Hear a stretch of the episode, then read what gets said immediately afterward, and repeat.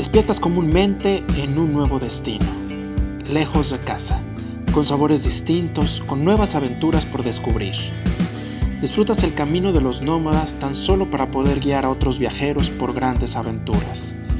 Esta es la vida, la vida en viajes.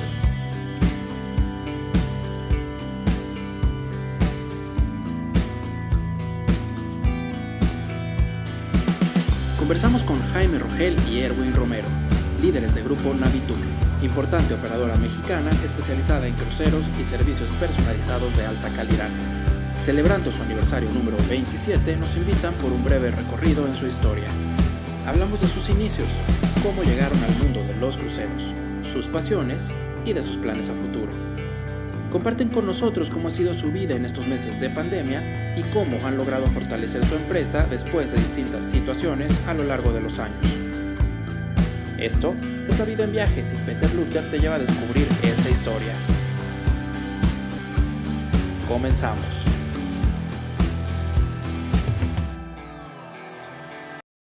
Bienvenidos al podcast La vida en viajes. Estamos con el siguiente capítulo. Esta vez tenemos como invitados dos personajes del turismo aquí en México. La verdad es que yo creo que es la pareja más entrañable que trabaja en el mundo turístico en México. Está con nosotros Jaime Rogel y Erwin Romero. Chicos, bienvenidos al podcast. ¿Cómo están? Hola, buenas noches, Peter. Muy contentos de estar contigo y ya tuvimos un, un preámbulo y, y nos reímos mucho. Eh, pero muy, muy contentos. Y aquí está Jaime también. ¿Qué tal, Peter? Mil gracias por la invitación. Yo soy Jaime Rogel y pues muy contentos y bueno, adelante, pregunta lo que tú quieras. Bueno, ahí sí me diste como un, una carta blanca, así que voy a preguntar lo que quiero, a ver si ustedes contestan, también eso es bueno. un tema.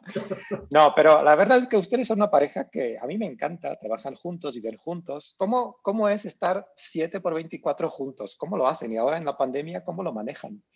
¿Quién contesta? Yo creo que cada quien tiene su versión y bueno, se puede volver esto en una, en una psicoterapia más bien, pero, pero lo vamos a decir. Mira, eh, Jaime, Jaime y yo, eh, acuérdate que yo tenía una actividad muy diferente hace muchos años relacionada con el turismo, pero desde otro ámbito que era el aeronáutico. Concretamente fui sobrecargo por 27 años para la extinta eh, mexicana de aviación y entonces, bueno, mi actividad fue muy diferente. De repente, hace aproximadamente unos, vamos a decir, 10 años concretamente fue que me incorporé de lleno a, la empresa que, que, Jaime funda y entonces ya traíamos como este, esta relación laboral por un, por un tiempo eh, viviéndola, pero tenemos, yo sí te tengo que decir de manera personal que la pandemia modificó totalmente los hábitos, las costumbres y también un poco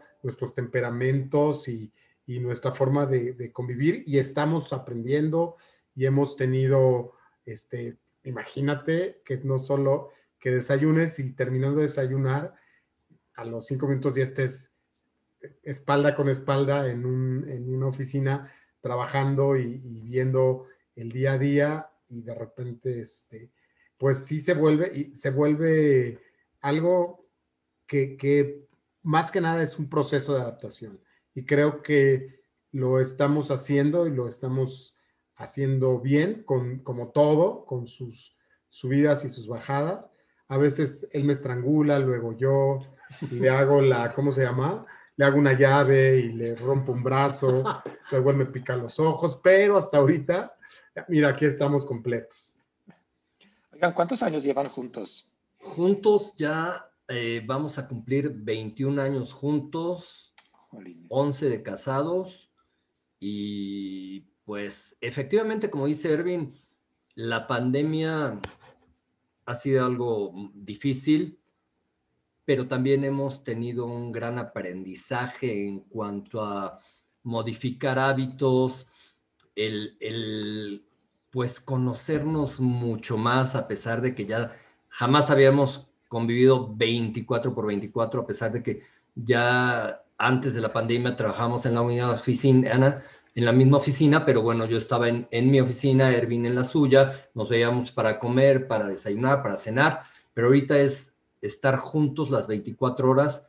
Eh, y bueno, este, lo estamos sobrellevando, ahí va y afortunadamente todo, todo está saliendo bien, modificando y, cambiando hábitos y demás. Adaptándonos. Adaptándonos.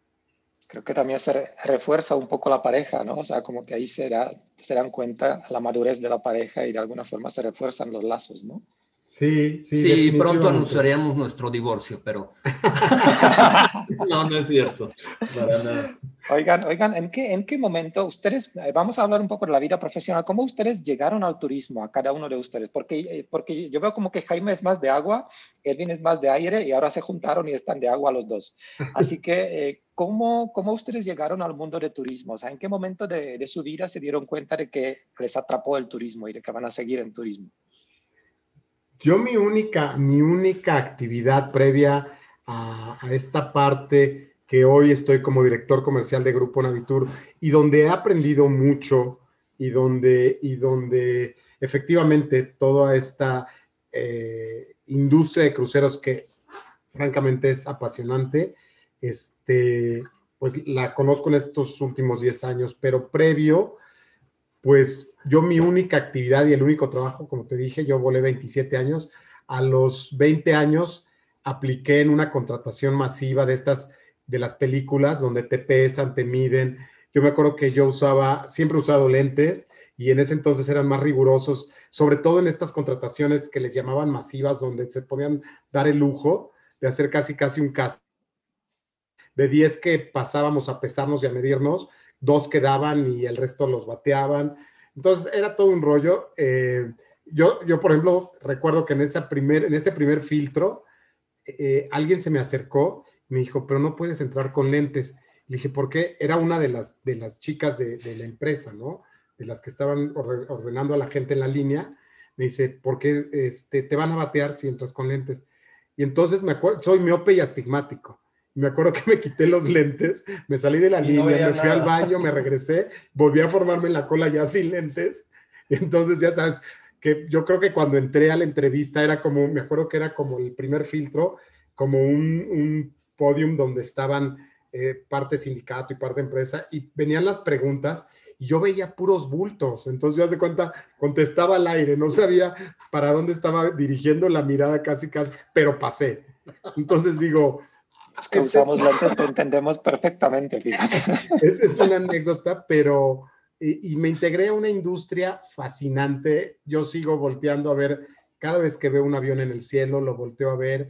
Me parece desde tecnológicamente hasta lo que para mí fue vivir esta experiencia, la añoro. Hoy, hoy tengo una nostalgia muy grata, cerré este círculo, además soy, soy un bendecido de la vida porque a pesar de haber terminado tan mal en términos de lo que sucedió con esta empresa colapsada y de una manera muy abrupta y todo. Este, después tuve la oportunidad de, reingresar a, Aeroméxico y eh, ya, de manera personal, decir un año de volar y decir cierro esto y, ya se terminó para mí. Ya es otra época, fue otro momento. Pero mi gran pasión fue, fue eh, siempre la, la aviación. Lo viví, lo disfruté mucho, me dio muchas oportunidades y conocí muchos lugares también gracias a esta actividad. Eh, entonces, ahora sí como, como que hubo un punto en el que dije, tengo que empezar a trabajar en serio. pues me contrató Navitur. Y te contrató Jaime. Jaime, ¿tú cómo llegaste al mundo de, de cruceros? Claro, en mi caso yo de chico tenía tres opciones. Quería estudiar turismo, oceanografía o también arquitectura. Y estuve analizando y la verdad siempre me han fascinado los viajes, soy un apasionado de los viajes. Eh, y a cruceros llegué pues de casualidad. Antes de, cuando yo ya me había recibido y todo, decidí empezar a, a buscar trabajo en el medio y justamente el día que decidí sí, la verdad yo creo que tengo ángeles. Eh, siempre surge algo. De repente cuando tienes un gran problema y, que dices, no, no voy a poder salir, siempre sale algo y, siempre salimos, afortunadamente. Como dice Ervin, yo me siento muy bendecido de repente digo, voy a, buscar en, el medio turístico, hablo con una amiga que estudió conmigo y le digo, oye, quiero buscar, que no, ah, no, perdón, ella me habla y me dice, oye, eh, necesito que contactes unos pasajeros, no hablan español, no hablan inglés, solamente francés, este, les, les hagas unos cambios, que no sé qué, ¿cómo vas? Le digo, sí, perfecto, no tengo bronca, yo, yo, yo los contacto y les digo. Le digo, oye, por cierto, ayer decidí eh, empezar a buscar trabajo en turismo, ¿tú sabes de algo? Pues tenemos una plaza en cruceros. Le digo, no, no tengo ni la menor idea de los cruceros. Eh, pero bueno, me dice, ven que te entreviste Angelina Cavazos, que es mi maestra, siempre lo diré, y que he tenido unos grandes aprendizajes por parte de ella. Fue la que me inició y, logró esta gran pasión en los cruceros. A partir de que yo entré eh, en, a la vida de, cruceros hace 33 años. Después estuve en algunas otras operadoras hasta que inicié con eh, Navitur en el 94.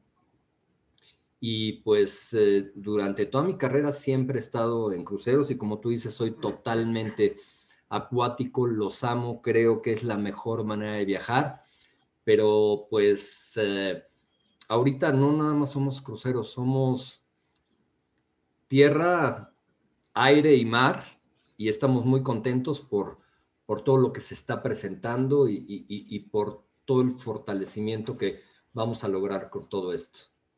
De hecho, lograste, lograste tener una empresa, una de las más importantes empresas en, México, ¿no?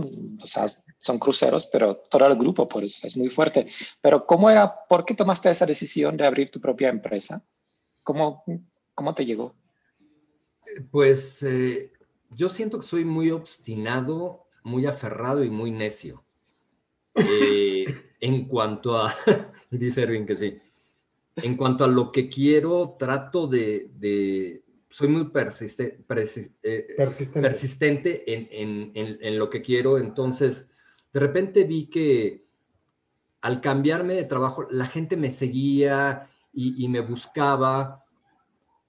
Entonces, poco a poco fui creando una cartera y llegó el momento que dije, bueno, quiero, me acuerdo, tenía 33 años cuando inicié Navitur que, estás en plenitud de la vida, que, tienes mil proyectos y dices, bueno, si no lo hago ahorita, no lo voy a hacer después.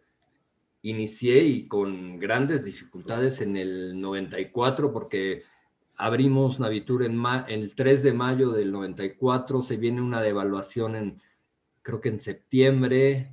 yo dije, ya, o sea, bye. Debut y despedida. Y no, afortunadamente sobrevivimos. Luego mil problemas que tú sabes que el turismo depende de y, pende de mil cosas para siempre es un sub y baja, pero siempre salíamos adelante. Sí teníamos épocas muy difíciles, pero resurgíamos y demás. Poco a poco, efectivamente, yo estoy muy agradecido, muy satisfecho con Navitur, con lo, que mis clientes me han dado, porque gracias a ellos Navitur está posicionado y por supuesto gracias al gran equipo que tenemos y que afortunadamente lo hemos podido mantener, que realmente es Navitur, que es mi familia y, pues vamos para adelante y ¿Cuál es, y, el éxito en la aventura entonces a qué se debe? A tu persona, obviamente, a Erwin, pero ¿qué es? Porque si llegaste a un éxito grande con, con Navitur, eh, ¿cuáles son las razones? O sea, ¿cómo lo lograste? Yo creo que el valorar a mis clientes y a mi equipo de trabajo, verlo como una gran familia. Y, y a, los clientes, eh, yo siempre le, comentaba a, mi gente que son lo más importante, eh, porque pues de ellos vivimos y la verdad yo siento que, y siempre lo he pensado así, el cliente es muy importante para nosotros y sea un cliente que nos pida un México Acapulco o un charter en crucero, es muy importante a ambas empresas y, buscamos siempre lograr que sean clientes satisfechos. A mí no me interesa tener un cliente de una vez, sino clientes de toda la vida. Y, la verdad, eh, eh, cuando cumplimos 25 años, hace dos años en Avitur, eh, tuve la presencia y, me dio mucho gusto de mi primer clienta en ese entonces, cuando abrimos Navitur, y que todavía no iba comprando, y, mucha gente que, que, nos ha seguido siempre. Y yo les agradezco muchísimo porque gracias a ellos, pues seguimos existiendo y hemos llegado a donde hemos llegado. Oye, eso, eso suena genial. Y Ervin, tú cuando entraste en la empresa prácticamente ya estaba, ya estaba marchando, no sé, 10 años y de repente, de repente entras tú. Eh, aquí sí me interesa un poco la, la parte personal. Si, si, eres pareja, trabajas en otra cosa y de repente te incorporas en la empresa y tu pareja es tu jefe, ¿Cómo pasa, o sea, cómo lo viviste? O sea, que hubo, algún cambio o tuviste que adaptarte o cambió un poco la relación? No sé, ¿cómo se vive esa, ese momento cuando entras en una empresa de tu pareja? Mira, yo creo, yo creo que he tenido distintos momentos eh, en estos en estos 10 años y han sido, eh, ya pasó mucho tiempo y ya no creo que me vaya a demandar Jaime, pero al principio yo no tomé en serio el trabajo soy honesto. O sea, yo al principio llego, eh, porque aparte fue muy abrupto todo lo que pasó en Mexicana, entonces como que no, no, no entendía muy bien este, cómo había llegado ahí. Y eh, bueno, me estoy brincando algo muy importante. Cuando sucede tan abruptamente lo de Mexicana, nosotros traemos un proyecto muy interesante, segmento LGBT, que tú bien sabes que también previo a nosotros abrimos en 2004 una agencia dirigida al segmento gay que es Babylon Tours. Entonces, cuando esto fue en el, en el 2004, nos vamos en la historia y seis años antes de, que Mexicana colapsara. Entonces, este, justo cuando ya colapsa Mexicana, yo salgo y inmediatamente me involucré en un proyecto que Jaime, el emprendedor, ya había iniciado con Sector DF para asesorarlos en la apertura. Estaban en ese momento toda esta cuestión eh, de, los logros que reivindicaban a la comunidad gay, eh, cristalizándose como primero fueron las sociedades de convivencia y después llegaron ya en el 2010 justamente los matrimonios entre personas del mismo sexo. Y entonces, este, pues había una, una oportunidad ahí y la tomamos con Sector DF y les apoyamos en un, en un cargo honorario para la apertura de esta oficina y asesorarlos y todo, y me dediqué de lleno como medio año a ese proyecto. Entonces, eh, bueno, eh, concluyó esto y ya llego a Navitur y es donde te digo que de repente como que ya se va por etapas. Al principio no lo tomé muy en serio y eh, sí, sí, este, tal vez fue el primer año, los dos primeros años donde yo no encontraba, de repente llegaba a, las comidas de turismo y me preguntaban cosas que yo decía, pues no, no, a mí, a mí no, no me queda muy claro o no tenía el conocimiento. Entonces, pues el, tiempo te va moviendo, ¿no? Y, la, madurez va llegando. Eh, hubo un punto en el que me fueron asignando mayores responsabilidades y pues definitivamente me fui involucrando de una manera, de una manera más seria hasta llegar a esta parte donde hoy tengo una responsabilidad con, la parte comercial de la empresa y eh, con algunas reingenierías que tuvimos que hacer a partir de, la mitad del año pasado, donde, donde también tuvimos que ajustar nuestra plantilla laboral, pues hacer de todo, ¿no? Hoy te puedo decir que estás hablando con el director comercial, con el que lleva el café, con el que carga. Para que no extrañe la aviación. con el que carga, con el que carga un escritorio cuando hay que mover algo. O sea, hoy todos tenemos que hacer de todo. Yo creo que la pandemia nos ha movido en esa dirección a todos. Entonces, este. Pero sabes que, Peter, por ejemplo, yo, la verdad, y no porque esté aquí ni porque sea mi, mi esposo, pero estoy muy orgulloso de Erwin porque he visto el crecimiento tan grande que ha tenido dentro de esto, porque ya, ya se lo tomó muy en serio. Él decidió y también a raíz de un problema personal que tú sabes, cuando tuve un problema de cáncer que afortunadamente fue superado, me operaron y todo, él decidió que se tenía que involucrar ya por completo en Navitur para fortalecer nuestro negocio y demás, porque pues no sabía qué iba a pasar. Yo estaba seguro que no iba a pasar nada porque realmente mi, capacidad de regeneración en mi cuerpo es muy buena y desde que me dieron la noticia yo lo tomé muy positivamente. A los 15 días nos fuimos de, de viaje a Turquía porque ya lo teníamos planeado y yo cuando me dijeron les dije, doctora, necesito que me operen rapidísimo porque yo me voy a ir de viaje. Me dijo, está loco, le estoy diciendo que tiene cáncer. Yo no le creía. ¿eh? No vamos a ir. Y yo le dije, Erwin, sí voy a ir. Y Erwin me decía, ya nada más me daba el avión. Al principio yo le, le daba el avión porque, a ver, con todo este problema no lo voy a contradecir, pero no vamos a ir y fuimos, ¿eh? Y fuimos. Fue algo, algo, algo verdaderamente, fue una enseñanza muy grande ese viaje particularmente porque me habló de, de, lo, de lo que es la, la perseverancia y el mensaje que cuando estás en una crisis de salud tan fuerte puedes lanzar a tu interior y que creo que sí te da la posibilidad de, y Jaime es el claro ejemplo, de, de, darle la vuelta hasta un cáncer. De verdad, digo, es un afortunado, pero mucho tuvo que ver la mentalidad con, el que, con la que él abordó esto. En, en este escepticismo yo lo sentí, llegué a sentir impertinente, loco, Necio. Cuando llegamos a, sí, nos fuimos, ya sabes, nos fuimos con este solicitud de sillas de ruedas y todo. Cuando llegamos a, Estambul, de Estambul todavía volamos a Marmaris, ¿no? A Marmaris. Cuando llegamos a Marmaris. fueron antes de que te operaron o después? No, no, después, a los 20 días de que lo operaron, de que le quitaron. Me, me, operaron el 14 de agosto, me acuerdo perfecto, y el 30 estábamos volando hacia Estambul para subirnos en una goleta en Marmaris. Con la panza abierta, totalmente. Un día, el doctor para esto, este, el cirujano, cuando Jaime le dijo, es que yo me voy a ir, que ta, ta, apenas salió de terapia intensiva y empezó otra vez a decirle, dijo el doctor, ¿de qué me habla? Le dije, no, yo luego le explico. Y al final, me acuerdo que no sé cómo un día lo embaucó yo, yo dije, no, no puede ser. Y un día llego y me dice el doctor, pues a lo mejor sí se van a ir. Le digo, pero ¿cómo, doctor? Me dice, bueno, me dice Jaime que se van tal día.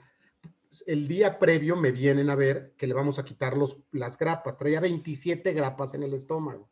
Y entonces me dijo, este, eh, como que él me, dijo, no te bronques ahorita porque no van a ir.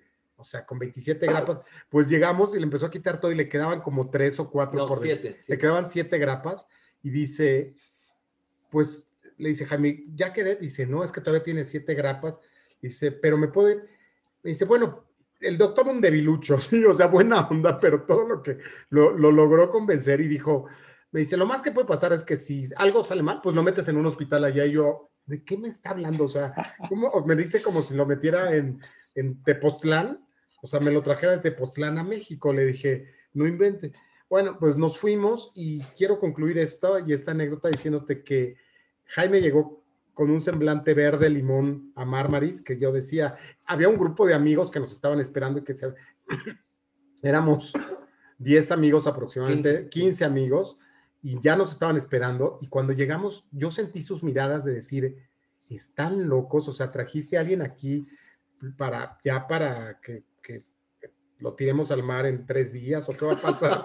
y entonces, este, se subió. ¿Sentías miedo? Sí, mucho Sí, sí, yo desde que No, yo no, yo estaba seguro que me podía ir.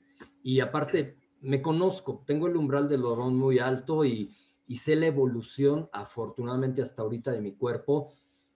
Y yo dije, no va a pasar nada. Obviamente me fui vendado, me dijo, no te vas a poder meter al mar, pero si vas en un plan relajado, sí cortamos un poquito del viaje a donde el resto del grupo primero se fue a Estambul, luego a Rodas y luego ya de ahí tomaban el barco. Entonces yo dije, en el barco yo voy a estar relajado, me lo va a pasar bien. Y la verdad, y aparte, no sabes, la verdad, me apapacharon, bueno, como si fuera un bebé, me trataron increíble y me recuperé maravilloso. Yo creo que el amor del, del grupo y los paisajes, ah, como lo, un, un, viaje es curativo, verdaderamente un viaje es curativo. Jaime al tercer día le fue cambiando el semblante, le fue, o sea, al final regresó con un bronceado, un dorado Santropé, envidiable, o sea, creo que todos veníamos, sí necesitamos, porque todo mundo tuvimos que cargarle la maleta, subirlo, ayudarlo, estaba prohibido que se mojara, un día a una amiga se le ocurrió aventarle unas gotitas en la panza, bueno, casi todo el grupo la quería linchar, le queríamos dar pambachina, este, eres una irresponsable, todos lo cuidaban, lo querían, las señoras le, lo abrazaban, le apartaban el lugar. Bueno, entonces, la verdad es que fue, fue una experiencia muy enriquecedora Y, sí creo que al final eh, demostró que, que, la mente y la actitud, este, pues te pueden ayudar mucho. Y bueno, también aquí hay que ser muy conscientes. Creo que tuvo mucha suerte, ¿no? Esta es la parte mágica y linda, pero creo que, que, tuvo mucha suerte. Si están oyendo niños este programa, por favor, no lo hagan. Pero bueno, no tomen Jaime como ejemplo. Como, como te comentaba, la verdad, yo sí estoy muy orgulloso de cómo ha evolucionado Ervin, cómo sí le ha, le ha tomado mucho cariño a todo esto que hacemos. Y la verdad, eh, yo siento que todo esto y esta pandemia también, las decisiones que hemos tomado, todo lo que ha pasado, toda la evolución, ha sido muy distinta y he sentido un gran apoyo y una gran fortaleza por parte de él, que solo no sé si hubiera podido. No, pues eso suena muy bien. De hecho, se nota que hay amor entre ustedes y sí, pas, o sea, pasaron tantas cosas que yo creo que nadie, nada les puede separar porque vivieron tantas cosas juntos en los últimos 20 años que es increíble. Oigan, ¿siempre pasan las vacaciones en cruceros? No siempre, pero la mayoría de las veces. Es, porque también nos enriquece conocer todos los productos que tenemos. Eh, y hay veces que, aunque no lo crean y todo el mundo me dice, es que viajas muchísimo, viajan muchísimo. Pero había años que no tomábamos vacaciones. Bueno, porque, era estar viajando de trabajo constantemente y ya decías, bueno, no, o sea, no hay manera. Lo que sí de repente hacíamos es que si vas a Fitur, que si vas a IMEX, que si ibas con un grupo o algo, te tomabas dos, tres días para, para justamente no nada más conocer cruceros, sino algunos otros puntos terrestres. No, y hubo, ahorita que mencionabas, hubo también, hay destinos, trato ahorita de recordar, y es que no se va a oír petulante, pero me confundo. De repente, por ejemplo, hay destinos que digo, lo primero que me viene es un viaje en crucero. Ahorita pensaba, Ay, a Marruecos me acuerdo que hicimos un viaje padrísimo por tierra y que salimos. Sí, muchas veces hacíamos el desierto. En y entonces, no, pero por ejemplo, ese en particular hicimos, ya hicimos terrestre de Marruecos, así un circuito de 10 días. Una ocasión hemos llegado a Casablanca en barco y, y, también hemos viajado. Entonces, como que son distintas combinaciones, pero la mayoría de, de los viajes, pues por supuesto. Y vacaciones, vacaciones, la verdad es que a veces lo que hacíamos era, veíamos todo esto, vemos todo esto como trabajo y una semana nos vamos a nos íbamos a Acapulco, fin de año nos íbamos a la playa, este, para, para olvidarnos un poco y estar ahí descansando realmente, ¿no? 15 días desde mediados de diciembre hasta fin de año o la primera semana de enero, regresar de unas vacaciones largas de, Acapulco. Las vacaciones largas siempre las tomamos en el invierno, ¿no? Las semanas. Eso está bien. Oigan, si son tan expertos en cruceros, vamos a ver. Eh, si me pueden aconsejar, yo nunca hice un crucero, yo soy, ni sé que se vive en el crucero, pero si me pueden aconsejar un crucero para enamoraros, un recorrido para familia y un recorrido para la gente de tercera edad. A ver, crucero para cada segmento. Para, para enamorados. Para enamorados podría ser, dependiendo del presupuesto y de lo que quiera la gente, yo los podría mandar a Celebrity, Princess, Silver Sea. Y de regiones yo los podría mandar al Pacífico Sur. Eh, por ejemplo, hay, unos recorridos este, con con Paul Gauguin, que es para lunamieleros, por ejemplo, este, pensando en que es paradisiaco, Bora Bora, Papet, y, que es toda una experiencia. Es, por ejemplo, un viaje que se hace mucho en, pareja, ¿no? En lunas de miel y todo esto. Es, es, un recorrido que gusta mucho y que deja experiencias memorables. ¿Y algún tratamiento especial si yo aviso que voy de luna de miel o que voy de viaje de aniversario? ¿El barco me trata diferente? O me da algún, algo adicional para que yo me sintiera como un viaje especial. hay, hay, paquetes que de repente llegan y bueno, ya tienen su botella de champán de bienvenida. Eh, cenas en eh, restaurantes de especialidades para la pareja. Dependiendo de la naviera, sí, sí hay tratos especiales, al, al igual que cuando son aniversarios, eh, bodas también se pueden realizar. Pero finalmente la gente va a depender de, de, la gente de viajes y de su sagacidad, de su capacidad para también colocar estos productos, porque no te creas que la naviera per se te pone, este, tal vez tengan algún detalle, ¿no? Pero como tal hay productos específicos que tú ya dices, oye, como dice Jaime, para un aniversario, para un, este, un cumpleaños, para una pareja que pide algo especial, este, ya lo ofreces. Entonces, sí, volvemos a lo mismo. Creo que aquí el tejedor de los sueños es el agente de viajes y quien tiene que ser un psicólogo y tener el pulso de qué es lo que necesita este viajero, este, es, es, es, el agente de viajes. Luego, ¿el otro cuál era? De familia con niños. Si voy con niños, ¿dónde, dónde me mandan? Eh, yo creo que hay...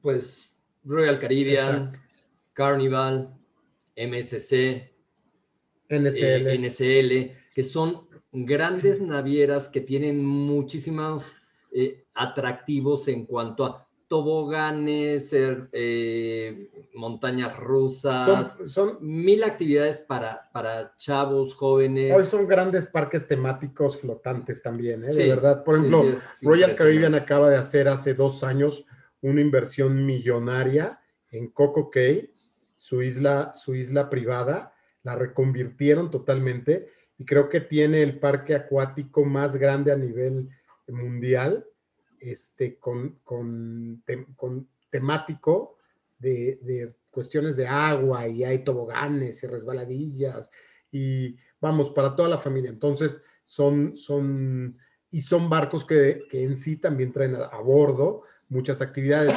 Carnival, por ejemplo, está por, por sacar este, un barco que va a traer una montaña rusa, ¿sí?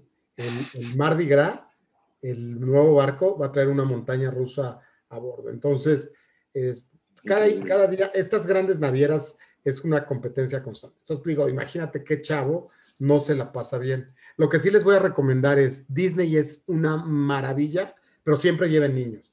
A mí se me ocurrió a los cuando una amiga... ¿Pero Disney tiene su barco? ¿Disney tiene, su barco? Tienen barcos, Y vives la experiencia Disney en un barco, te desayunas con campanita y en la comida tienes a este, Daisy y en la noche estás con las, con las princesas, perdón, y vamos, los niños tienen diversión todo el tiempo, pero te iba a decir, hay, este, nunca cometan la tontería. Yo se me ocurrió con una amiga que iba a cumplir 50 años y me dice, oye, yo quiero ir a Disneylandia. Y dije, pues ya estamos grandes para ir a Disneylandia, pero ah, dije, se vale, ¿no? Entonces, no sé en qué momento le digo, vámonos, ¿no te gustaría un barco de Disney? Y ninguno de los dos reflexionamos lo que estábamos diciendo. Hicimos un recorrido saliendo desde Nueva York y desembarcamos en San Juan estuvo padrísimo el pre porque pues nos fuimos, es mi mejor amiga, mi hermana del alma. El servicio, y nos fuimos, a, nos fuimos a, Nueva York, estuvo muy padre, la comida fue espectacular. Pero imagínate dos adultos, o sea, ya había un punto en el que yo decía, ¿y ahora qué hacemos? O sea, al segundo día, le digo, los papás han de creer o están locos o estos son ¿cómo se dice? Este, pederastas o qué les pasa porque qué hacen dos verdulones en un barco de niños. Y además nos salió caro porque, bueno, para entretenernos, pues nos la pasamos tomando masajes y el spa y el no sé qué. Entonces, pero es un producto, por ejemplo, para los niños, un, un producto que tiene mucho valor y que sí es muy recomendable, lo viven perfectamente. Y para adultos locos, pues a lo mejor también. ¿Y para tercera edad, para la gente que quiere algo más tranquilo? ¿O conocer algo? cruceros fluviales, puede ser, y también, bueno, los grandes cruceros, eh, porque realmente, pues todas las navieras tienen lo suyo, y aparte la gran ventaja de que puedes ir a una naviera muy familiar, pero tú te lo puedes tomar con la tranquilidad que quieras, eso ya depende de la gente lo que quiera hacer. Hay mil actividades para menores, para adultos, para adultos mayores, facilidades, caínas para discapacitados. Eh, realmente, pues pues todas, pero en este caso, por ejemplo, yo siento que algo más tranquilo, más relajado, puede ser un barco de río que también son sensacionales por los ríos europeos, también por el Nilo, por Rusia y, bueno, también por, por Oriente tenemos. A mí un fluvial me parece que responde muy bien a las necesidades de, un adulto mayor, de una, en términos del ritmo de navegación, de este, es, esta edad donde ya te das la posibilidad eh, de, disfrutar, de ser gourmet, ¿no? De apreciar mucho un buen momento en la tarde, por ejemplo, tomando un, trago eh, desde, la cubierta, enfrente, el barco en, Budapest, en el centro de, Budapest, estos barcos paran y entonces tienes la posibilidad ahí. Vamos. Paran para varios días, ¿no? No, no es que cada día estás en otro lugar. ¿no? no necesariamente, hay veces que sí pernotan. La gran ventaja están muy cerca, como son de río y, la mayoría de las ciudades europeas, el río pasa muy cerca del centro, las estaciones marítimas están pues caminando al, al, centro de la ciudad y también ya tienen todas las excursiones incluidas. Eh, hay cruceros temáticos que, o sea, son gourmets o, o que visitan áreas vitivinícolas pero también los grandes cruceros, los cruceros marítimos, hay gente que va y no se baja, no va por el destino, va por el crucero a relajarse. Ves que todo mundo llega a la, isla o al, país que llegue y se vacía, y luego ves a, gente adulta que está en la alberca, que está en el barco, que ellos no, no van por el destino, sino por relajarse. El barco se vuelve su destino. Y su destino es el barco. Oye, chicos, hablamos de cruceros, pero ustedes también manejan, uno de los pocos que manejan el segmento LGBT+. ¿Cómo surge esa idea de hacer una agencia, hacer Babilón, para este segmento? Y otra, pregunta que tengo, ¿realmente se necesita una agencia especializada para el segmento gay? Mira, si no es una agencia especializada, por lo menos sí una área especializada, que sí es muy importante que la persona que la maneje, yo creo que sí eh, debe ser de la comunidad, porque de alguna manera entiende más la sensibilidad, la filosofía, la, filosofía, la, forma de las necesidades. Es la misma manera de viajar, por supuesto, pero bueno, con determinados tips y demás. ¿Y cómo surge esto? Pues porque obviamente tenemos muchos amigos gays y, de repente me decían, oye, no hay un crucero gay, eh, no hay esto. Y de repente yo dije, bueno, pues, ¿por qué no abrimos un área de, cruceros gays?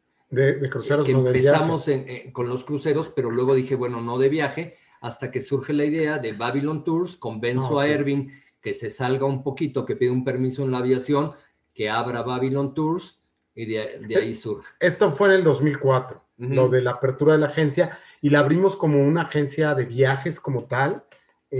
nació en, en plena Colonia Roma, este, era, era parte, en ese momento la Colonia Roma, en donde estábamos ubicados, era parte de este circuito eh, gay de, lugarcitos en la Condesa, de restaurantitos, de cafeterías, incluso donde nosotros estábamos había un restaurante también que este, era muy visitado por la, por la comunidad gay. Y entonces, vamos, como que fue un momento interesante y creo que también ahí ha habido una evolución esto responde un poco a tu pregunta también y complementando lo que Jaime dice, de si, es necesario. Hoy yo creo que, como dice él, tal vez que tengas alguien para que en la parte comercial tenga la, sensibilidad, Y, este feeling de, por dónde la gente busca eh, este, productos. Y dos, eh, vincularte que a nivel eh, mundial, bueno, ¿qué te puedo decir?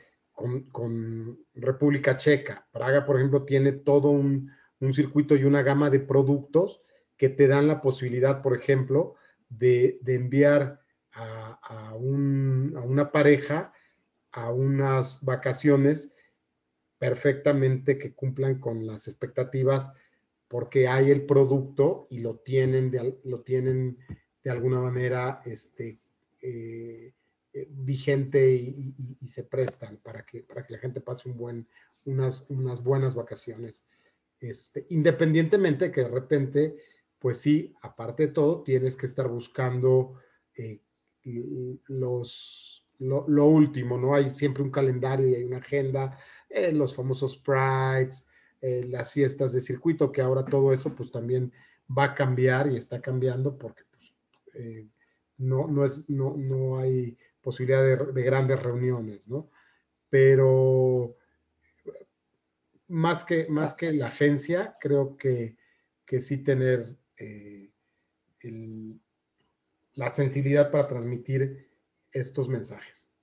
O sea, no es tanto de vender hoteles, traslados, aviones, sino más bien conocer el producto gay, digamos, en el lugar y aconsejar el destino que es como amigable, eh, bonito, no sé, que tiene toda esa infraestructura, ¿no? Y que al final siempre se acompaña, ¿eh? O sea, yo, yo digo, todo el mundo al final te acaba igual confiando, ya te les empiezas a recomendar algo y le dices, bueno, te voy a poner, eh, en esta noche te puedo reservar en tal lugar, o le puedo decir a mi, a mi operador en destino que me busque, ya tengo yo los contactos, este, por ejemplo, eh, mucho en algunos de los, de los FAMs donde nos han invitado, que hemos participado, pues buscas vincularte con el proveedor y este, entonces ya le ofreces también, aparte de los eventos o la actividad LGBT, este, el, el, resto de los servicios, el avión y el traslado y qué sé yo. Entonces digo, sale un viaje completo, pero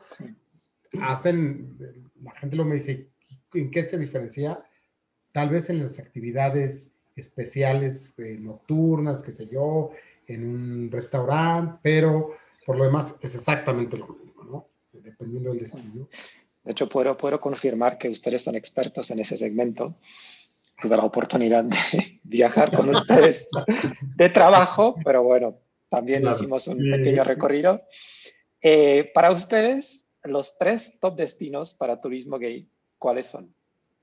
Donde ustedes, para ustedes personalmente, los tres top destinos. Para mí, eh, Siches. Ajá, coincido. Es precioso, a mí me encanta. Berlín. Me, gusta mucho. Y Buenos Aires. Esos eran los míos. ¿Y Jaime, los tuyos? A mí, Sitges también, coincido. Eh, eh, Míconos y... Ya lo pensaste mucho. No. París también se me hace, obviamente, en la zona de Le Marais, eh, es también algo muy padre. No, y tiene un circuito, un, circuito gay muy interesante, París también, o sea, hay mucha actividad. entonces, pues eso está bien.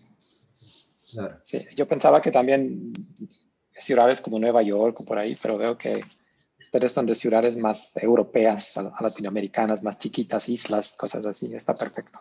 Oigan, ¿hay algún crucero que no han hecho y tienen muchas ganas de hacerlo? Sí, claro. A ver.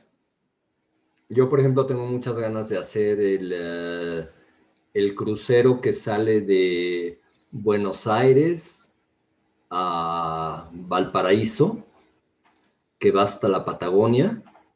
Ese nunca lo he hecho. Otro crucero también, me gustaría hacer un crucero por Australia y Nueva Zelanda. ¿Y Erwin, tú?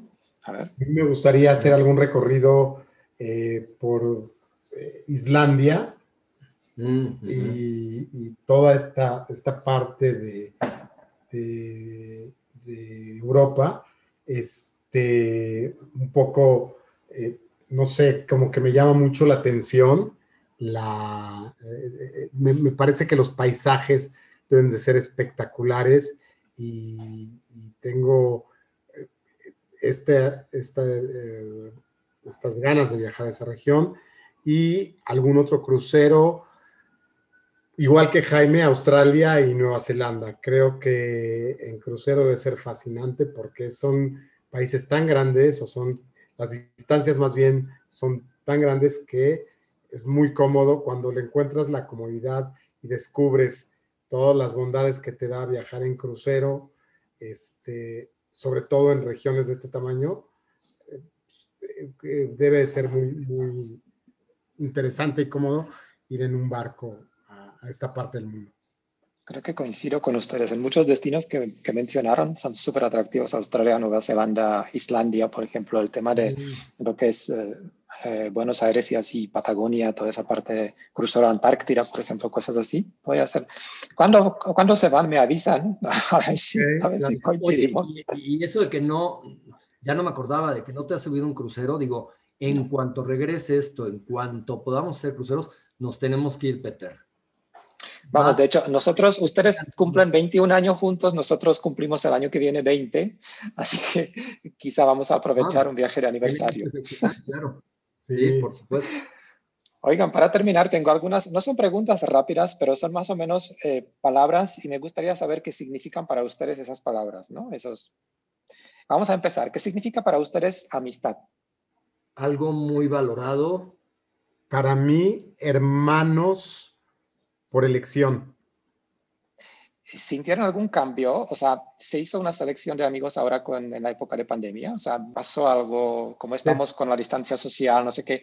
Somos, Jaime y yo somos amigueros naturalmente. ¿eh?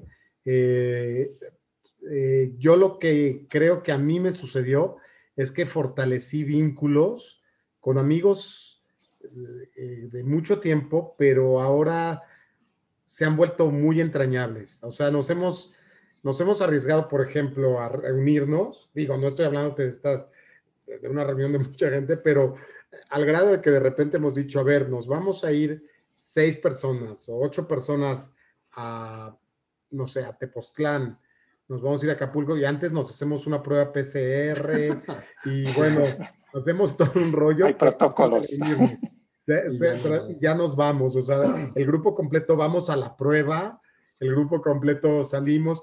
Tengo, la primera vez que salimos en este rollo fue el año pasado a Acapulco, en junio, y me acuerdo, iba, era, era celebrar mi cumpleaños justamente, y entonces yo lo pensé, dije, no, dije, sí, bueno, estuve así, y total que ya llega el, el, el amigo, llega el amigo, venía con la hija, y ya sabes, tapabocas y careta, y bueno, íbamos así nos subimos a la camioneta y tapabocas y careta y no, no hablábamos mucho y todo. Ya por ahí de Tres Marías, ya empezamos a quitarnos el tapabocas, más adelante nos quitamos las caretas. Ya en Acapulco eran besos y abrazos. Entonces es, es como, como, este, esto me ha, me ha enseñado a mí como a valorar mucho y a fortalecer estos lazos con gente a la que quiero entrañablemente.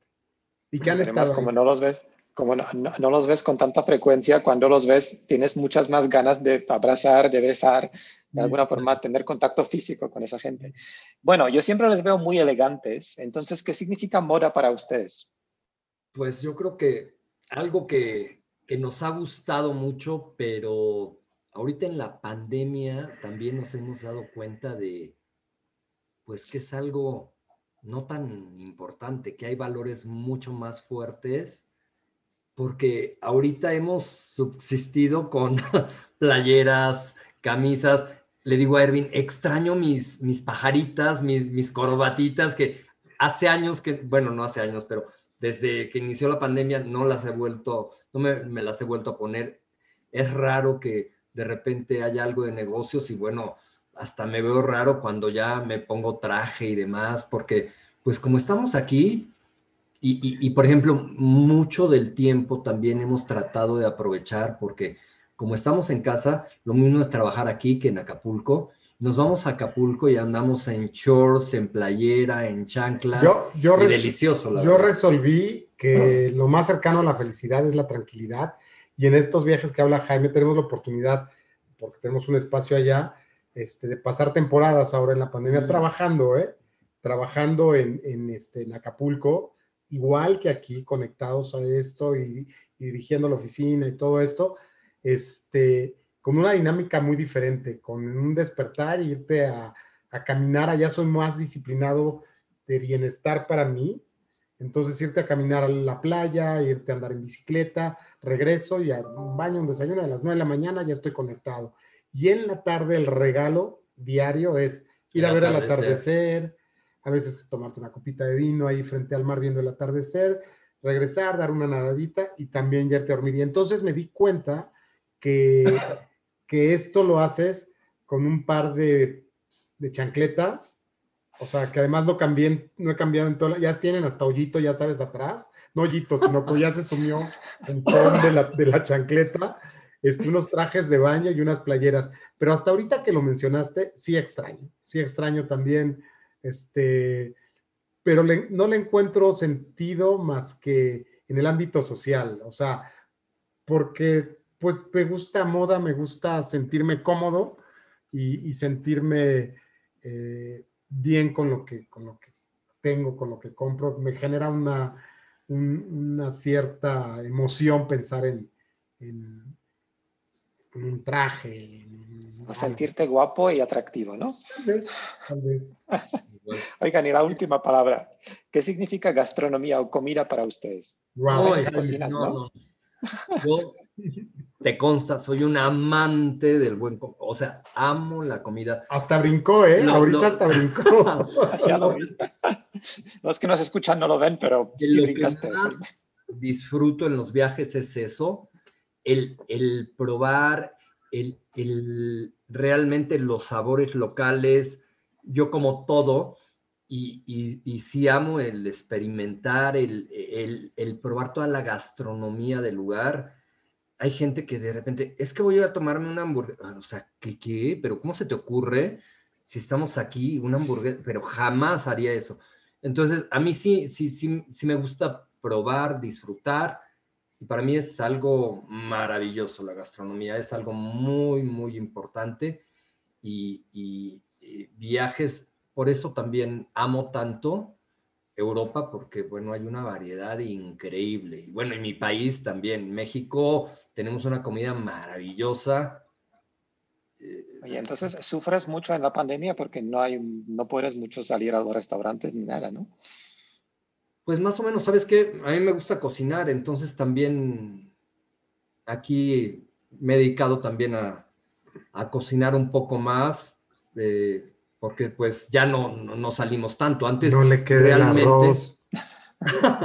Te tengo que confesar que no le queda bien el. Ay, ay, ay. No, es no me gustó que diga que no le quede el arroz. No le queda. ¿eh? Bueno, eso se lo puedes preguntar a la señora Guerra que una vez, desgraciadamente, no compré el arroz que siempre compro y se me batió horrible. Bueno, no, no. Cada vez que la veo, no hace otra cosa más que restregármelo en la cara. No, pero A ver, Ervin, Ervin, ¿qué, ¿qué, es lo que mejor le sale? O sea, arroz sabemos que no, pero ¿qué es lo que mejor le sale? Wow, mira, eh, me gusta mucho. Hace unos mejillones al vino blanco espectaculares. El famoso bacalao navideño le queda de 10, le, le pone mucha pasión, le pone mucho trabajo previo y calidad. Entonces es el éxito de un buen bacalao, yo creo y la verdad es que le queda muy bien también la comida mexicana. Eh, el chicharrón en salsa verde de Jaime es famoso. Yo sé mucha burla por el chicharrón. A mí me gusta mucho y siempre les digo, ¿quieren chicharrón? El chicharrón en salsa verde de Jaime es famoso, unos taquitos de su chicharrón es famoso, o este, unos, eh, le gusta mucho hacer setas y, y nopales y este tipo de cosas, cocinarlos y hacer mezclas y le quedan muy ricos. La verdad es que siempre sus, guardaditos me salvan. Cuando de repente llego y abro el refri, ay, bueno, hay honguitos y ya me hago dos taquitos de honguitos, o una quesadilla o algo así, gracias a sus, a sus guardados de refri de estos. A Erwin, las ensaladas le quedan muy bien también. Ah, pues eso está bien. Pero, Jaime, tu plato, tu plato de, de, restaurante de Michelin, de tres estrellas de Michelin, ¿cuál sería? Uy. Mira, yo por ejemplo, el Coco Van me, encanta, disfruto y aparte no puedo olvidar una vez que, estábamos en Francia que nos dieron en, eh, en la parte de... En, Borgoña. Borgoña, un coco van maravilloso y unas papas provenzal. Ay, no, no, no, no sabes. Increíble. Y, fue justamente en un restaurante tres, eh, tres estrellas Michelin. Maravilloso. entre nosotros, una pregunta, a ver, dime. Así se llamaba el restaurante de sed. De acuerdo. Está bien. Oye, entre nosotros una pregunta que te la tengo que preguntar. ¿Cocinas con un delantal o sin delantal? Con delantal. Cuando se pone muy pro, sí, ¿eh? en la mañana nunca se pone. Cuando voy a preparar varias cosas, sí, porque si no, la, sí. lo que traigo, la playera, la camisa, acaba hecha pomada. Eso sí, él se queja mucho, pero bueno, tengo a mi pinche que me ayuda porque sí ensucio mucho y demás. No, no, es una pesadilla, ¿eh? O sea, no te creas que yo soy el más feliz cuando se decide incursionar en el mundo de la gastronomía él mismo. Pero aprendiste algo, Erwin, aprendiste algo durante esos 20 años, aprendiste alguna receta, no sé, cuando Jaime está enfermo, tú le preparas algo, no sé, que no sea ensalada. Híjole, francamente no, porque yo soy súper práctico, a mí me parece como mucho, o sea, es, digo que eh, soy más práctico, o será flojo, yo, yo, yo siento que es invertirle mucho. Yo hoy tengo la guía de Rappi y todas las aplicaciones para poder, un Uber Eats, un Rappi te resuelve perfectamente. Puedes pedir desde donde quieras eh, un plato gourmet también, ¿eh? no te preocupes. Bueno, chicos, yo creo que con esto vamos a ir terminando la entrevista porque hablamos mucho tiempo y podríamos hablar muchísimo tiempo más. Entonces, mi última pregunta es, eh, ¿cuáles son los planes para el futuro? ¿Qué es lo que espera Jaime y Arwen como pareja y qué es lo que esperan Abitur Babilón y todo eso. Pues lo que esperamos así inmediato es que acabe esto ya. No surge reanudar los viajes para todos nuestros clientes, para nosotros, el que Navitur siga creciendo y fortaleciéndose y que en un futuro podamos retirarnos obvio irnos a una playa, soy un amante del mar, en algún momento hacer una vuelta al mundo en crucero. Y a lo mejor no queremos igual hasta que ya el cuerpo no nos los permita, no queremos dejar de trabajar, pero sí en alguna actividad igual no tan estresante como lo, es muchas veces el turismo, porque depende de tantas personas. Eh, quisiéramos, no sé, eh, justamente con, estos amigos que te digo que nos fuimos con ellos al viaje de, después de mi operación a Turquía, estamos planeando pues comprar alguna área cerca del mar o en el mar eh, y, poner varias casitas, tener un, un, área común para que sea como que nuestra área de retiro y a lo mejor tener un hotelito boutique para que ahí nosotros en, lo que más le guste. Por ejemplo, yo voy a estar checando al chef y, viendo los detalles de los platos y demás. Ervin, obvio, en las relaciones públicas. Ya decidió, ¿eh? Ya decidió. Oye, y mira que yo soy el que habla supuestamente siempre y el que monopoliza. Bueno, tus planes, tus planes, Ervin.